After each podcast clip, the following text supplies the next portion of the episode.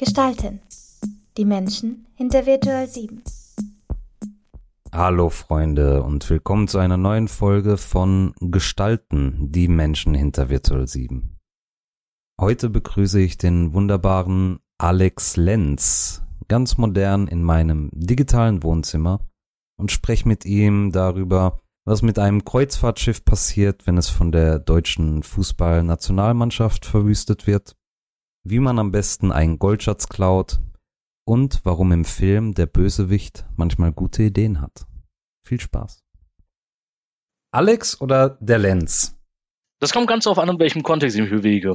In einem privaten, zwischen wirklich intimen Freunden ist Alex sicherlich gerne gesehen, weil wir ganz klar sagen können, dass man dann weiß, von wem gesprochen wird. Und meistens ich dann überraschenderweise auch der einzige Alex bin.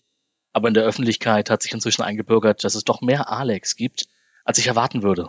Ich hatte zwar irgendwann mal zu einem Ringmatch dazu aufgerufen, um, um den Namen zu kämpfen, aber es hat sich seltsamerweise niemand drauf gemeldet. Und äh, deswegen habe ich festgestellt, dass ein der Lenz oder Linz einfach besser passt. Es ist in gewisser Weise auch daraus entstanden, einfach weil es ein einzigartigerer Spitzname ist als Alex. Also äh, tatsächlich ein etablierter Spitzname. Ich weiß das in unseren Meetings, gerade Florian hat das sehr, sehr schnell übernommen, der Lenz zu sagen, aber wir haben auch das Problem, dass wir zwei Alex in den Meetings haben und ich dachte, das ist einfach nur so ein Workaround. Aber es ist tatsächlich, sage ich mal, ein gebräuchlicher Spitzname, den du öfters mal hörst. In meinem Freundeskreis auf jeden Fall. In der Öffentlichkeit sicherlich auch. Ich wurde auch schon so vorgestellt und das war in dem Moment dann schon ein bisschen befremdlich. Das ist der Lenz. Hallo! Und wie oft hast du schon gehört, jetzt äh, schön, dass du da bist, aber jetzt macht ihr keinen faulen Lenz? Tatsächlich, das ist das zweite Mal in meinem Leben, dass es jemand sagt. Du musst überlegen, dass ich in meinen Jugendjahren öfter gehört habe, ähm, Comedian Harmonists, ne? Auch weil das damals durch die Sparkassenwerbung ging, ne? Veronika, der Lenz ist da. Stimmt, da war auch noch was. Mhm. So, unsere Aufnahme heute. Das erste Mal kann ich dich nicht in meinem Wohnzimmer hier begrüßen sondern ganz digital, ganz modern, äh, remote. Ich bin auch ein bisschen traurig darüber. Ich glaube, ich hätte dein Wohnzimmer sicherlich gerne genossen, alleine weil es dein Wohnzimmer ist. Ja, okay, ich, ich sag so plakativ mein Wohnzimmer, es ist das Wohnzimmer bei uns im Büro. Nächstes Mal. Lenz, erzähl uns doch mal einen Schwank aus deinem Leben. Wir haben kein kleines Vorgespräch geführt und du hast so ein bisschen angeteasert, deine Lebensgeschichte mit sechs Schulen und was du so alles, alles gemacht hast. Wollte ich direkt mal fragen, sechs Schulen hast du die parallel besucht oder nacheinander? Äh, parallel natürlich. Ich äh, wollte schon im Grundschulalter früh das Gymnasium fertig haben, weil ich eigentlich mit zwölf ein Medizinstudium angestrebt habe. Aber dann war da ein gewisser Mr. Hauser, der hat mir alles zunichte gemacht. Nein, also natürlich nacheinander und äh, auch mit viel Elan sicherlich. Wenn ich drüber nachdenke, es fing ja alles damit an, ich weiß noch, ich war drei Jahre alt. Wir sind damals nach Hamburg gefahren, um Begrüßungsgeld einzusacken. Und ich sah das erste Mal den Westen und wusste halt, oh, da muss er auch hin. Aber äh, über die Jahre hinweg hat sich das dann so ein bisschen äh, gespießbürgert, sag ich mal.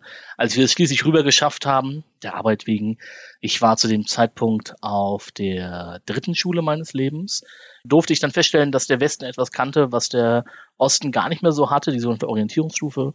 Und äh, da durfte ich dann noch mal ein paar Jahre rumgammeln und äh, dann weiterführende Schulen mitmachen zum Beispiel. Und wenn ich dann überlege, was habe ich dann, dann war ich auf dem Gymnasium, Realschule, Fachgymnasium, dann Studium, nichts daraus geworden und dann nochmal verschiedene Arbeitsplätze. Es ist eine bewegtere Geschichte sicherlich, wenn ich sie ausführen würde. Die Frage, die sich mir dabei stellen würde, ist zunächst einmal, gibt es etwas, was dich brennend interessiert?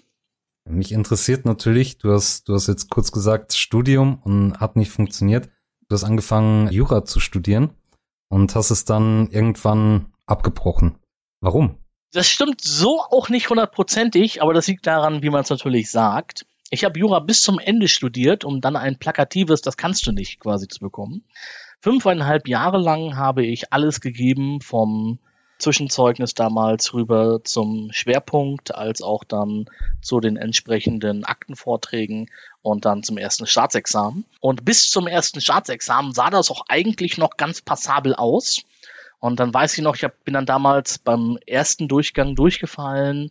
Nicht intensiv knapp, aber so, dass man sagen könnte, ach komm, das kriegst du hin. Machst du noch mal. Habe einen Sommer lang damit vergeudet, mich intensiv darauf vorzubereiten. Das klingt doof, das ist, entschuldige, das ist natürlich negativ besetzt. Und dann aber festgestellt, ein halbes Jahr später, zweiter Versuch und bin krachend. Ich bin bei sechs Klausuren, habe ich eine bestanden, der Rest war, bin ich völlig am Thema vorbeigewandert. Und da ich nur zwei Versuche hatte, weil ich nicht schnell genug war, du hast beim deutschen Staatsexamen drei Versuche, wenn du einen frühen Freiversuch quasi machst, aber so schnell war ich nicht. Das ist so ein Thema, das sich um mein Leben zieht, glaube ich, so schnell bin ich halt nicht. Es hat Vor- und Nachteile im Leben. Habe ich dann festgestellt, dass, äh, als ich dann damals diesen Brief vom Bremer Innensenator hatte mit der Aussage, ja Lenz, danke fürs Mitmachen, Jura in Deutschland, lieber nicht, dass ich dann was Neues suchen musste. Insofern, das hat sicherlich viel geprägt. Ich habe auch noch bei mir im Schrank in der Vitrine so ein paar juristische Fachbücher stehen, aber die benutze ich dann auch eher, um Leute damit zu ärgern, was auch damit zu tun haben mag, dass die allesamt so eine Fasson haben, dass man damit Leute erschlagen kann. Das ist so wie so ein guter, was so ein ganz klassischer Atlas, ne? Zu groß für das, was es macht, unnötig viele Informationen drin. Wenn du dich damit nicht auskennst, bringt es dir gar nichts. Ja, aber vom Format her eine ideale Waffe, um jemanden zu erschlagen, aber ansonsten auch nicht viel anderes. Und insofern da viel an Erinnerungen natürlich kleben geblieben. Das war einfach aus dem Wunsch damals geboren, wenn ich heutzutage drüber nachdenke. Ich wollte halt damals was machen. Und ursprünglich war ich in einer ganz anderen Richtung unterwegs. Als Kind war ich halt sehr IT-fokussiert und habe halt viel und gerne geschrieben. Aber dachte dann eigentlich, nachdem ich festgestellt habe, dass Journalismus studieren zwei Jahre Volontariat damals erforderte, so die Aussage. Und zwei Jahre lang unbezahlt äh, Minijobben quasi, das sah ich in meiner Zukunft nicht. Also wollte ich was Praktisches machen. Äh, ich wollte dann Philosophie und Geschichte studieren. Dafür hatte ich aber das Geld nicht. Und äh, war dann auf die Gunst äh, meiner Altvorderen angewiesen, meiner Eltern. Und diese haben halt die schöne Aussage gemacht, wir zahlen dir ein sinnvolles Studium. Und wie man sich vorstellen kann, also ich war damals halt sehr in der Revolutionsphase natürlich und habe mir dann gedacht, ja, was kannst du denn Sinnvolles studieren? Ne? Was ist denn heutzutage sinnvoll? IT? Ach nee, komm, wie der Alte auf gar keinen Fall. Und dann dachte ich so, ja, was machst du denn so? BWL? Boah, wird mir ja schlecht bei. Und dann dachte mein großes Idol, so Kafka, ne? Jura. Ah, zum Kacken. Äh, hab das trotzdem probiert, weil ich dann dachte so, ah ja, ein Jurist, das könnte ja interessant sein. Und ich habe mir sagen lassen, ich bin eine sehr trockene Gestalt. Insbesondere, wenn es um meinen Humor geht, bin ich da vom Gemüt her jemand, der eine sehr gleiche Linie hat. Das wurde früher von Freunden immer so beschrieben, du hast eine Stimme wie ein deutscher Bahnansager. Man versteht dich, aber es hat den gleichen monotonen Einsatz. Das war mit viel Liebe gesagt, aber man wusste natürlich auch, dass da so ein paar Dorne mit drin waren. Aber das gehörte sich auch so. Das war auch richtig so. Und grundsätzlich kann ich dazu sagen, dass ich sicherlich so eine Stimme habe, von der ich selber auch sagen kann, die höre ich natürlich auch gerne. Ich weiß nicht, ob das auffällt. Ich glaube, das geht gerne unter. Das, das kann auch nicht jeder sagen. Also, ähm, dass, dass man seine Stimme selbst gerne hört. Ich höre meine Stimme selbst auch sehr gerne, tatsächlich. Ähm, aber es hat, glaube ich, Übung benötigt. Äh, es ist dieser Effekt, weil, weil, weißt ja, du hörst dich selber in deinem Kopf ganz anders, wie du nach außen klingst, wegen Resonanzräumen und oh. hast du nicht gesehen. Deswegen ist das immer so ein bisschen befremdlich, wenn man sich dann doch das erste Mal selber hört. Ich glaube, bei sowas muss ich auch ganz vorsichtig sein und das dann klassifizieren. Das ist nicht so nach dem Motto aller Pursänger, ich höre den ganzen Tag meine eigene Stimme am liebsten, sondern eher nach dem Motto, ich finde es gut, was ich damit mache und sinnvoll, deswegen mache ich es ja. Und deswegen weiß ich auch, dafür muss ich mich dann nicht schämen, wie es dann klingt. Außerdem habe ich viel Zeit damit verbracht, eine gewisse sprachliche Kadenz, Qualität zu entwickeln, so ein bisschen, so ein Sprachrhythmus der muss dann den Zuhörer auch so ein bisschen nicht nur mitnehmen, sondern auch hängen lassen. Ja, man muss quasi im Grunde genommen den Leuten so ein bisschen Seil geben. Das finde ich mal sehr wichtig. Die Leute müssen genügend Seil haben. Ich sage das beim Rollenspiel immer ganz gerne, die Leute müssen genügend Seil haben, um sich selber damit zu erhängen quasi. Das hat aber damit zu tun, dass wir für unsere eigenen Probleme selber zuständig sind.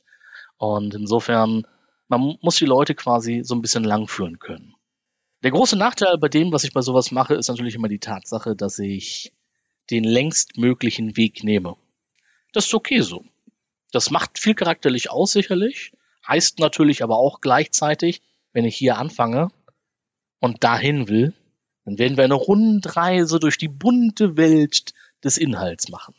Lass mich noch mal kurz, bevor wir auf Rollenspiele und sowas noch kommen, äh, du spoilerst schon, was noch so alles kommen mag. Ich sehe, du hast es raus, die Leute an der Stange zu halten und ja. Okay, also du hast zweimal das Staatsexamen verhauen und du hast gesagt, du hast also bis zu dreimal kannst du es machen und danach ist einfach Schluss. Danach heißt's Jura, geh weg, mach was anderes. Der Inhalt dabei hat damit zu tun, dass in Deutschland ich Jura ja auf Staatsexamen studiert habe und nicht auf Bachelor zum Beispiel. Die Bachelorisierung ist ja etwas, gegen das sich die deutschen Juristen als auch die deutschen Akademiker immer noch mit Leibeskräften wehren, weil sie glauben, dass die Qualität dessen, was sie fabrizieren, besser als ein Deutschaufsatz ist. Das stimmt nicht. Aber das ist ein Thema für eine andere Zeit und für eine andere Diskussionsebene. Aber grundlegend ist halt die Tatsache, dass sie im Grunde genommen dann sagen, dass du für weitere Versuche A bewiesen hast, dass es sich nicht mehr lohnt, weil du auch jetzt bereits im Anders da diese Versuche halbjährlich erfolgen, ja scheinbar nicht die Fähigkeiten besessen mhm. hast. Und auf der anderen Seite, weil es natürlich ein Aussiebverfahren ist. Als ich damals studiert habe, hatten wir Durchfallquoten von 53 bis 84 Prozent. 53 so im Norden typischerweise, 84 war dann so klassische Münchner Zahl. Ne, wer mhm. quasi in Bayern oder München quasi studiert, da war dann die Aussage immer, dass da 84 Prozent durchfallen. Und im Norden kommen wir jetzt noch die Hälfte der Leute durch.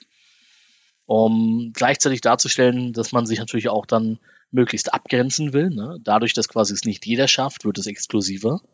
Gleichzeitig heißt es aber auch, dass die Leute, die es dann schaffen, zwei mögliche Fähigkeiten haben. Entweder sie können auf Knopfdruck dir quasi Paragraphen vorwürgen, oder aber auf der anderen Seite, sie sind so adaptiv, dass sie in der Lage sind, mit dem gefundenen Material eine Meinung anzunehmen oder eine Aussage zu treffen, die für die Prüfung passt.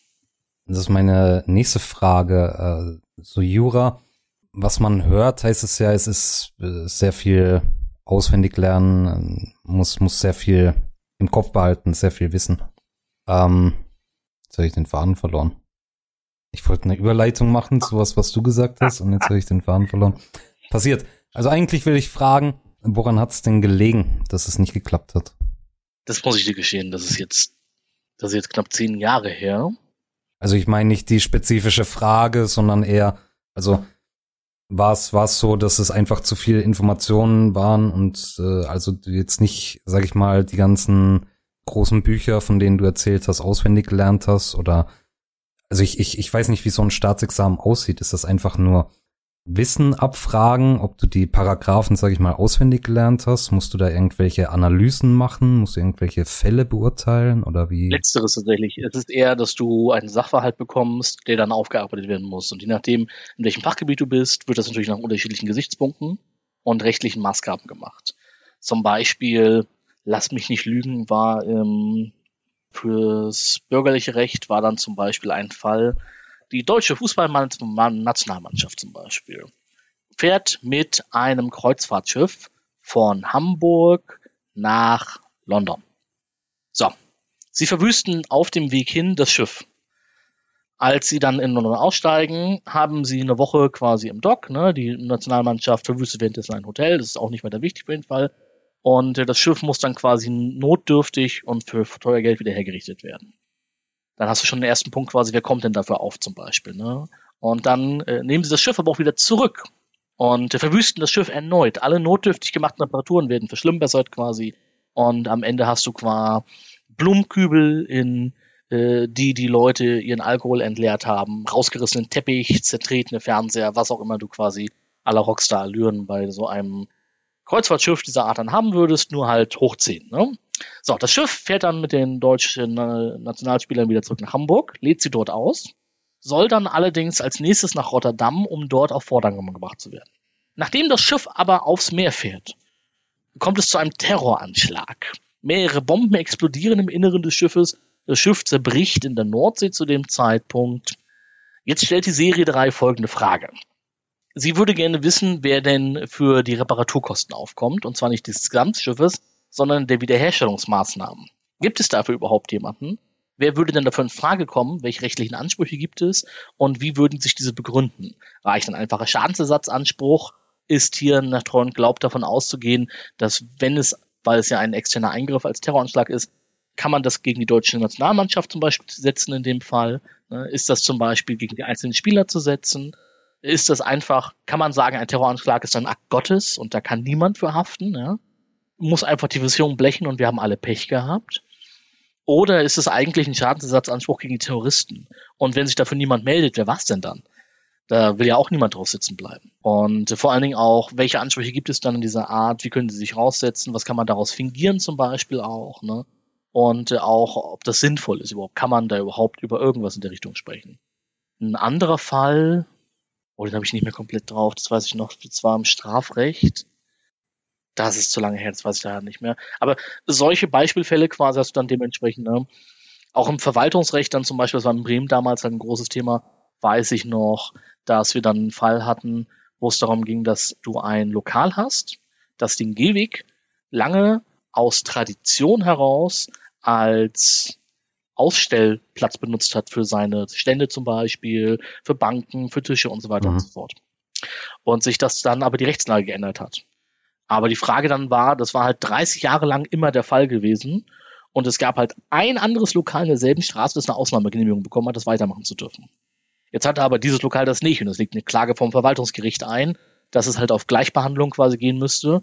Und da musst du halt bewerten, gibt es ja einen Gleichbehandlungsmaßstab quasi, ist ja ein Ermessungsspielraum, dem du nachsagen kannst, der wurde genutzt, das wurde gesehen, das wurde begründet. Ist das überhaupt begründbar? Ne? Ist es eine unzumutbare Gleich- oder Ungleichbehandlung? Und auf der anderen Seite hätte überhaupt die erste äh, das erste Lokal diese Spezialbegenehmigung kriegen müssen, hätte man hier vielleicht sagen müssen, nein, niemand darf das, ja.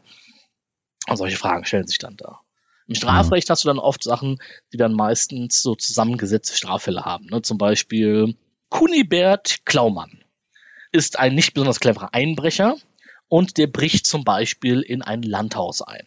Und dabei zerschlägt er eine Scheibe, tritt noch den Hund, den er zwischendurch findet, füttert die Katze mit teurem Rotwein und stiehlt unter anderem den Goldschatz, der aber illegal verborgen im Tresor des Hausbesitzes des Landhauses liegt. Und dann ist eine Frage zum Beispiel, die man sich dabei stellen kann, neben der rechtlichen Bewandtnis des Hausfriedensbruchs und der Sachbeschädigung, die zum Beispiel passiert wurde, äh, dann könnte Kuniberg Klaumann zum Beispiel sagen, ja, den Goldschatz, den ich hier geklaut habe, das kann kein Diebstahl sein, der war unrechtmäßig angeeignet, ja, und ich hätte ihn in jedem Fall in ein Museum gegeben. Und dann könnte man zum Beispiel sagen, ja, okay, es war vielleicht kein Diebstahl, aber es könnte ein Raub gewesen sein, weil du unter anderem mit Waffe das Ganze gemacht hast. Ne? Jetzt wäre die spannende Frage, warum kann das kein Diebstahl sein? Weil im deutschen Recht der Diebstahl zum Beispiel erfordert, dass du das, was du klaust, auch haben willst. Wenn du es zurückgibst, ist es eigentlich kein Diebstahl. Okay, gut, aber das kann ja jeder behaupten, oder? Also, das ist richtig und deswegen Wenn ich erwischt werde, sage ich einfach, huch, huch, wo kommt denn jetzt das Handy her? Das ist ja, ja gar nicht meins. Und du wirst lachen. Ähm, es gibt einen ganz klassischen äh, Sprach, ähm, wie sagt man hier so, Unwissenheit schützt vor Strafe nicht. Das stimmt ja. aber so nicht. Unwissenheit kann sehr wohl davor schützen. Als Beispiel, wenn du nachweisen kannst, dass du aus Versehen in einer Situation, die nicht überblickbar war, das falsche Telefon zum Beispiel mitgenommen hast, weil du zum Beispiel zwei Telefone hast, die beide einfach eine schwarze Außenhartverschallung haben oder ein ähnliches Modell, dann könnte man das durchaus sagen. Ja, das wolltest ja, du halt nicht, das war ein Zufall, ne?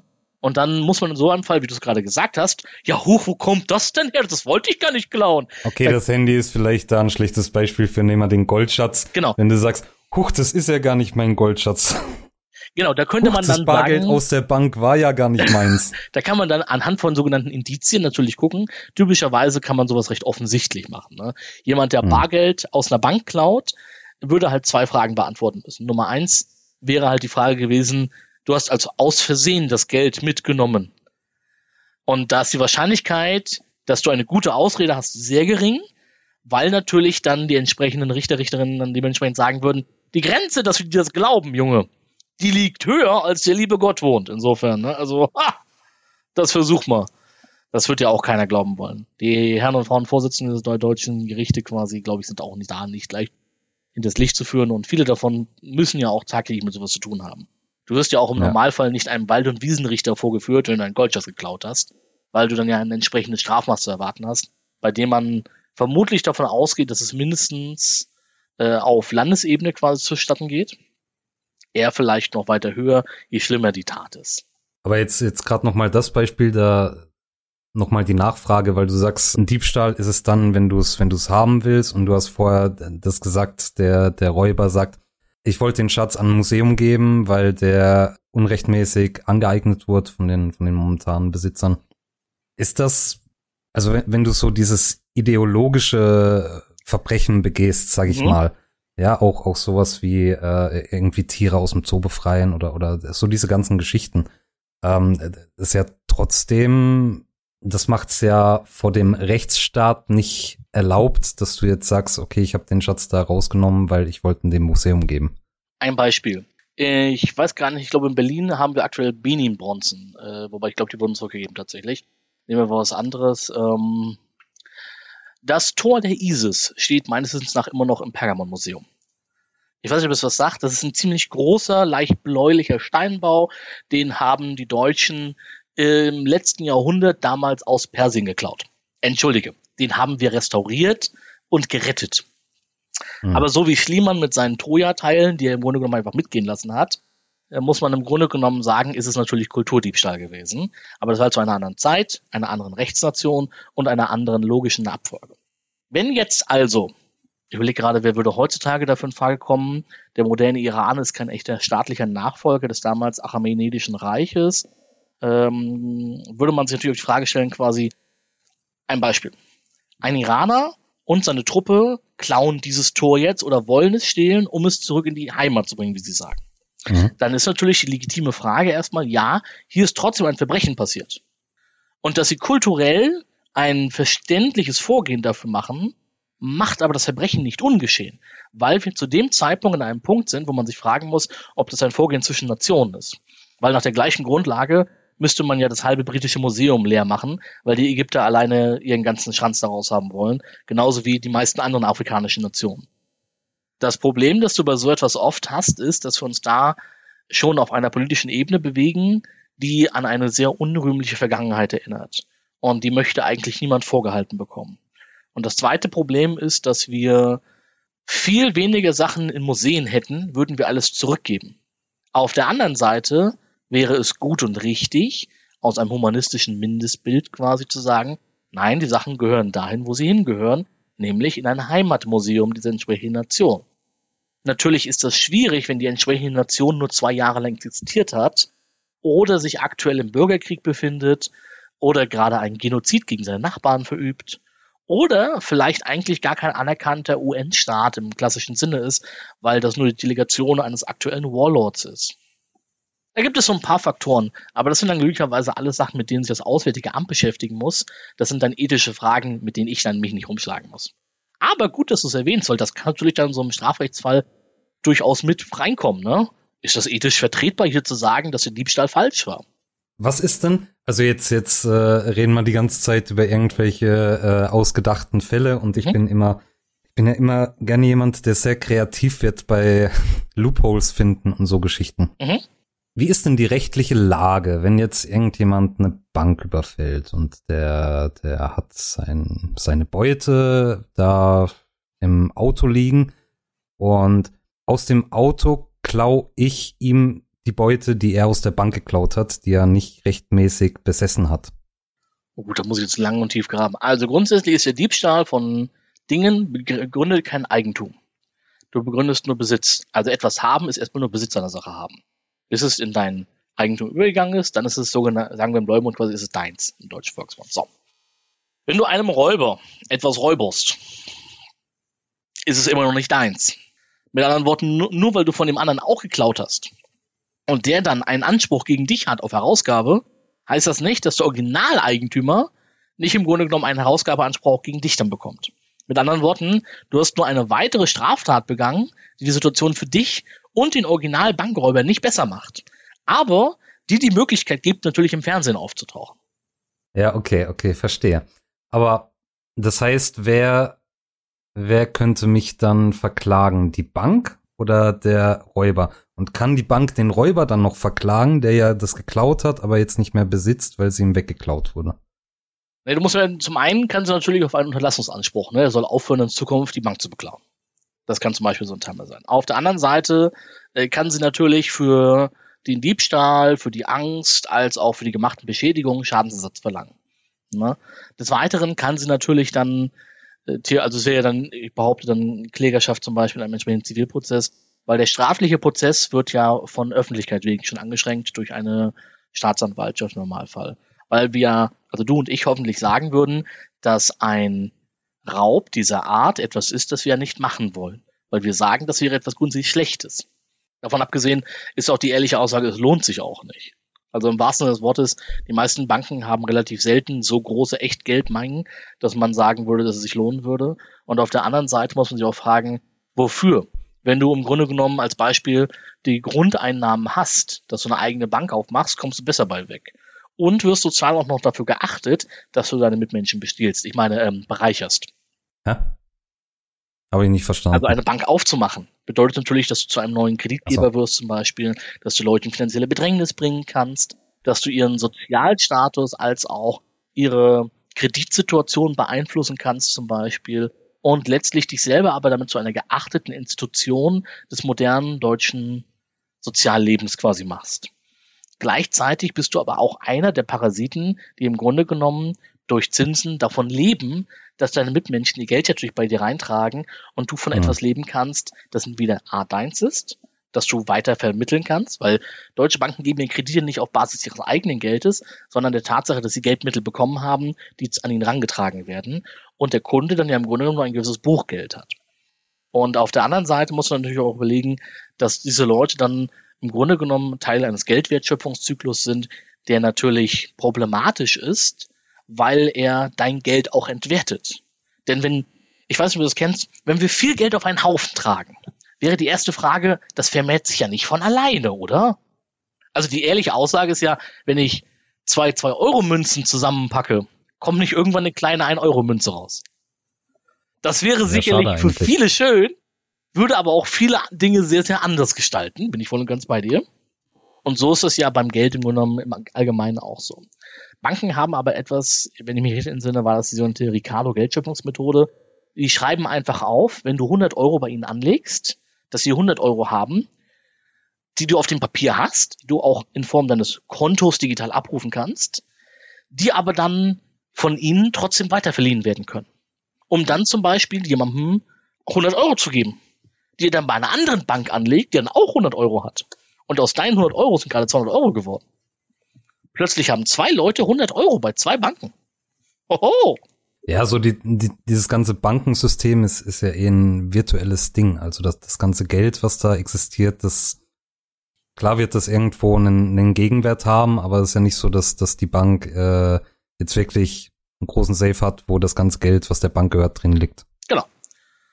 Was ja auch eigentlich ein bisschen schade ist, weil wenn ich überlege, ich kann mich noch an unzählige Filme meiner Kindheit erinnern, in denen das Thema war, okay, Masken runter, wenn wir unten im Safe sind, jedes einzelne Fach aufsprechen und dann Geldscheine raus in den Sack, okay? Nicht einfach nur in den Sack und raus. Wie du zählst selber. Aber nee, leider nicht. Das ist fast alles digital heutzutage. Die sogenannten Fiat-Währungen, wenn ich mich erinnere, haben leider wenig mit dem Auto zu tun. Könnte auch von Vorteil sein, je nachdem, wie du zu Fiat-Autos stehst. Und auf der anderen Seite im Grunde genommen als Währung notgedrungen auch virtualisiert sind, weil wir ja schon lange keine Goldabdeckung mehr für das Geld haben, das existiert. Insofern. Was ist denn der, der beste Heist-Movie? Weil du gerade schon Filme angesprochen hast aus deiner Jugend. Also Heat ist ja große Klasse. Muss man einfach so, kann ich direkt so gute Heist-Movies. In den 2000ern weiß ich noch, Lucky Number 11 war super, aber es ist kein echter Heist-Movie. Ocean's 11 war der erste noch gut, aber echte Heist-Movies, Italian Job fand ich das Original sehr nice. Neuauflage ist auch gut, aber finde ich nicht genauso gut. Ich glaube, es kommt sehr auf deinen Geschmack einfach an, worauf du Bock hast. Ich glaube, heutzutage sind gute Heist-Movies inhaltlich selten geworden, weil es meistens eher Action-Movies oder Action-Filme quasi sind, die dann mit irgendeinem großen Gesicht plakativ gemacht werden. Ne? Und als jemand, der nach dem ersten Fast and Furious ja keine weiteren Filme gesehen dieser Art hat, weil ich so schockiert war und neidisch. Am ersten? Ja, ja, ich, ich weiß noch damals, sie, sie haben mal diese großen Farbfernseher mit Kassettenrekorder geklaut, weiß ich noch, mit, damals auf der Unterseite noch festgesetzt. Aha. Und ich habe so überlegt, hab, wie geil das wäre, selber so ein Ding zu haben, während ich auf meinen 14 Zoll Monitor am PC ge äh, quasi geguckt habe. Das waren noch Zeiten Ja, Mann, das, also, aber das waren auch noch die Zeiten, wenn du so einen Fernseher umstellen wolltest, ne? Drei Personen, setz ihn sachte ab, sachte ab. Und das ist der Glastisch kaputt gegangen oder solche Sachen, ne? Ach ja. Aber ja, Fast and Furious äh, wollte ich gerade wollte ich gerade schon ansprechen, als du gesagt hast, wir plakativ mit mit irgendwelchen Gesichtern. Ich habe jetzt ich habe auch nicht alle Teile gesehen. Ich habe den aktuellen, den zehnten Teil Fast X habe ich jetzt vor kurzem im Kino gesehen. Mhm. Und ich habe mir gedacht, ja geil, da spielt Jason Statham mit. Bin ich großer Fan, der wird bestimmt cool. Haben sie groß geworben mit ja, und Jason Statham auch auf Instagram immer hier Fast X, uh, uh neuer Film, whatever, I don't know. Jason Statham hatte, glaube ich, eine Screentime von fünf Minuten in dem Film. Die haben auch geworben, dass äh, The Rock, Dwayne Johnson, mal wieder dabei ist. Ja? Ach, übrigens Spoiler-Alarm. Aber es geht nicht um die Story, geht nur darum, dass, dass die Werbung ein bisschen übertrieben ist mit diesen Gesichtern, weil Dwayne Johnson war original in der Post-Credit-Szene zu sehen, so von wegen, guck mal, im nächsten Film ist Dwayne Johnson wieder dabei. Äh, da war ich, da, da, da habe ich mich persönlich angegriffen gefühlt von der Werbung mit den äh, mit den Namen der SchauspielerInnen, die da dabei sind. Ich überlege gerade, das ging mir so, als wir Expendables 3 gesehen haben und Chuck Norris zu erwarten hatten. Und das konntest, die konntest du die Minuten auch an einer einen zweifingerigeren Hand abzählen, sag ich mal. Ne? Das ist ja, ja, da bin ich durchaus bei dir. Das ist so ein bisschen traurig geworden das ist leider dieses Bait-and-Switch-Kino. Das ist ja ein generell großes Problem, das wir heutzutage haben, dass du nur noch mit einem großen Namen wirbst, der aber eigentlich mit dem Film nichts mehr zu tun hat. In den letzten zehn Jahren hattest du das ja, bevor er quasi in gezwungenen Ruhestand ging, mit Bruce Willis ja ganz häufig, dass Bruce Willis oder auch Ben Kingsley irgendwo auf dem Filmplakat oder auf der DVD drauf war, aber dann quasi nur so drei Minuten überhaupt im ganzen Film zu sehen war. Insofern, mhm. Ja, das hast du leider bei einigen. Das ist ein bisschen schade, finde ich. Auch nach dem Gedanken, du erwartest. Also, natürlich würde ich mich freuen, einen Film zu sehen mit dieser Person, weil ich einen Film mit dieser Person sehen möchte. Aber ich muss leider sagen, das ist auch so ein bisschen symptomatisch fürs heutige Kino natürlich, wo man so ein bisschen das Gefühl hat, wir pressen den Kinozuschauer aus, bis da nichts mehr drin ist. Die Leute mögen einen Schauspieler, dann kommt ein Hittenfilm. Jeden. Jeden. Ja. ja, ja. Und The Rock muss auch zu ich sagen. Hatte, ich hatte ja, sagen? Christoph nach, nach seinem Lieblingsfilm gefragt. Ich hatte dich jetzt schon nach dem Heist-Movie gefragt. Was ist dein Lieblingsfilm der letzten zehn Jahre? Das ist viel schwerer, als du ahnst. Weil du so viele gesehen hast und es so viele gute gibt? Weil du so viele gesehen hast und es so wenig gute gibt? Oder weil du so wenig gesehen hast? Ich habe in meinem Leben, ich habe zweieinhalb Jahre in der Videothek gearbeitet, da habe ich jeden Tag drei bis vier Filme gesehen. Insofern, irgendwann bist du auch mal durch mit dem Thema so gesehen. Ne? Und dann hast du quasi Sachen gesehen, die du interessant fandest. Alles andere guckst du dann dementsprechend nicht mehr an. Aber nach dem Motto, was ich letzten zehn Jahre gut genug fand. Letzten zehn Jahre gab es einige gute Filme. Gab es gute Filme, von denen ich aber sagen würde, die würde ich deswegen empfehlen? Das ist eine ganz andere Frage. Gerade auch, weil was ich mir angucke, noch lange nicht heißt, dass ich sagen würde, Alter, dieser Film musst du gesehen haben. So geil. So geil. Beste Film der letzten zehn Jahre. Alter Schwede. Ähm, boah. Das ist. Also die letzten Siehst du, zwei ich hab, Jahre. Ich habe dir gesagt, ich mache nicht den Lanz, ja, ja, aber jetzt wird hier alles, investigativ nachgefragt. Alles gut, alles gut. Also die letzten zwei Jahre war es sicherlich The Green Knight, weil ich aber auch ein großer König Artus Sagen-Fan bin. Ansonsten, ich glaube, die letzten zehn Jahre würde ich wahrscheinlich sagen Blade Runner 2049. Ah, okay. Weil er aus meiner Sicht alles richtig gemacht hat. Ich muss zugeben, also Blade Runner ist mir natürlich ein Begriff. Ich muss zugeben, ich habe, glaube ich, weder das Original noch den jetzt jemals gesehen. Ist der neue, ist das ein Remake? Ist das ein Sequel, ein Prequel? Äh, es ist eine Fortsetzung, also ein Sequel tatsächlich. Aber du kannst ihn gucken, ohne das Original gesehen zu haben, was ihn so wertvoll macht. Er hat, also er, er entwickelt erstmal die Themen gut vorwärts. Auf der einen Seite mit anderen Worten, obwohl du weißt, dass wir halt nicht mehr 2019 die Zukunft sehen. Ähm, das Original musst du überlegen. Der Originalfilm, der ja damals 1982 um seinen Sieg beraubt wurde bei den Oscars, weil der Special Effects Oscar damals ja traurigerweise so ein bisschen an den auch sehr schönen E.T. ging, dessen Special Effects aber im Vergleich wirklich billig waren.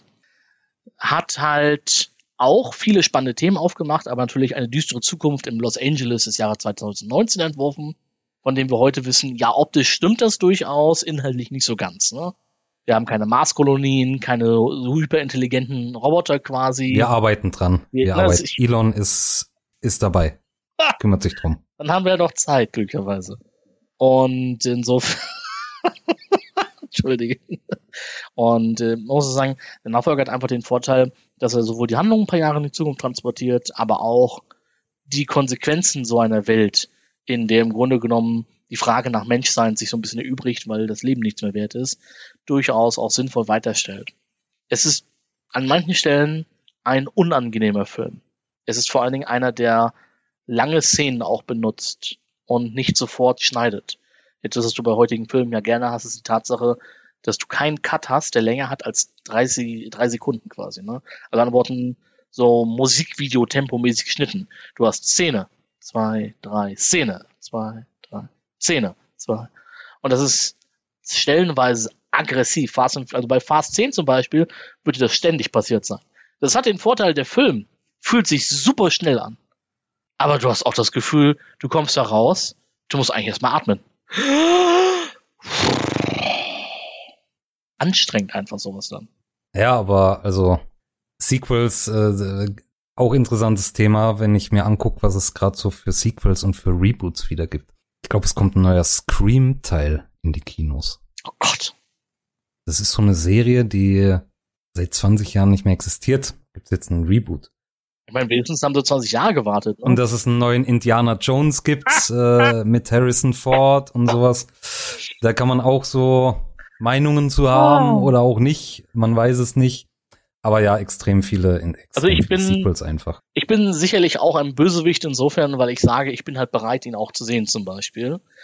Und das, obwohl ich mir schon nicht mehr viel verspreche nach dem letzten.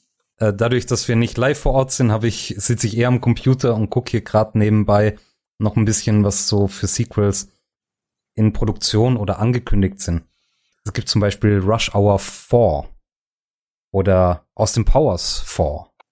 Sherlock Holmes 3 mit hier Robert Downey Jr. Das klingt alles so gruselig, wenn ich ehrlich bin. Aber andererseits, ich bin ja schon froh, dass du keine Marvel-Filme aufzählst, wo wir ja bei manchen inzwischen von vier oder fünf auch wieder reden müssten. Ja, gut, Marvel. Ja, irgendwie ist der Hype so ein bisschen rum. Aber ich muss ganz ehrlich sagen, ich mochte die Marvel-Filme. Das ist okay. Ich, ich mochte, ich mochte auch, dass bei Marvel mochte ich einfach, dass dieses Universum tatsächlich aufgebaut wird über x verschiedene Filme und es dann diese, diese Avengers-Filme gibt, wo eben die verschiedenen Charaktere, die verschiedenen Handlungsstränge aus ihren eigenen Uni nee, aus, es ist ja ein Universum, aus ihren eigenen Geschichten zusammenfinden mhm. und sowas. Fand ich irgendwie cool. Klar, also ich bin, du, bis Endgame habe ich die alle mit viel Herzblut verfolgt und jede Serie dazu und dann auch noch äh, hier ähm, Agents of Shield noch geguckt und Comics ja auch, also was ich da in Energie reingesteckt, ja, das hat super viel Spaß gemacht. Das war total geil. Aber wie du richtigerweise sagst, das erschöpft sich auch irgendwann, weil dann gibt's halt die x-te Katastrophe und den y-sten Bösewicht und den z-sten kleinen neuen Supertypen, wo du dich auch manchmal fragen musst, aber hat die Person nicht recht? Das ist mir ganz krass dann bei Black Panther aufgefallen, wo ich so überlegt habe, ja, aber der Bösewicht hat doch recht. Und dann frage ich mich so, ja, aber warum soll ich denn dann für den Hauptcharakter sein, wenn der Bösewicht recht hat? Ich habe den, ich habe den gesehen, aber ich äh, siehst du, die Filme gehen so ineinander über und das ist halt inzwischen wirklich nur noch Popcorn-Kino. Ja. Ähm, äh, hilf, hilf mir mal kurz auf die Sprünge, worum ging's da, ohne jetzt groß zu spoilern? In Black Panther 1 so gemerkt ging es darum, dass der äh, neue König ja quasi an die Macht kommen soll. Und es gibt einen, äh, einen Kronstreit quasi. Und es gibt halt zwei Kandidaten. Der eine ist der Hauptcharakter und der an von Chad Boseman gespielt und der andere oder Chad Boswick, Chad Boseman glaube ich. Und der andere gespielt äh, von äh, einem Darsteller, dessen Name mir leider komplett entfallen ist, mit dem wunderschönen Namen Killmonger, was ich besonders gut fand als Bösewichtsname natürlich mal wieder. Ja. Und äh, es geht inhaltlich halt darum, dass beide eine unterschiedliche Ansicht haben, wie der super Hightech-Staat Wakanda in Zukunft auf der Weltbühne auftreten soll. Der Black Panther-Darsteller äh, geht halt davon aus, nein, wir dürfen unsere Technologie nicht teilen, die Welt ist dafür nicht bereit und unterdrückten Völkern helfen ist nicht unsere Aufgabe. Während äh, der Killmonger-Darsteller halt sagt, nein, wir müssen Waffen verteilen, Minoritäten unterstützen, wir müssen Rechte einfordern, wir müssen dafür kämpfen. Gut, wir müssen halt unzählige Leute dafür umbringen. Ne? Das wiederum der Teil, der mit Absicht immer so kommt, damit der Bösewicht nicht zu sympathisch wirkt, wenn er irgendeinen terroristischen Anschlag macht oder Biowaffen verwendet oder sonst irgendwas Böswilliges macht. Um dann darzustellen, dass er halt ein wirklicher Bösewicht ist. Was halt auch schon wieder so ein trauriges Ding ist, woran du merkst quasi, er hatte ein gutes Argument, bis er angefangen hat, Leute umzubringen. Und äh, es geht dann darum, quasi, die streiten dann so ein bisschen drum. Und dann kommt halt raus, nein, der Killmonger hat irgendwie betrogen und er hat sich mit illegalen Mitteln quasi das, äh, diese Mächte verschafft. Und er darf gar nicht der Black Panther werden. Und dann machen sie so einen Streit quasi im Herzen des Vibraniums, in dieser komischen Mine, die in Wakanda existiert, weil es ja der einzige Ort ist, an dem das Supermetall vorkommt. Und dann kämpfen die beiden halt, schlagen sich gegenseitig, bis einer gewonnen hat. Das hätte man verkürzen können, aber ich glaube, der Film wäre dann nicht so spannend geworden. Das war Teil 1. Mehr von Alex gibt es in der nächsten Folge.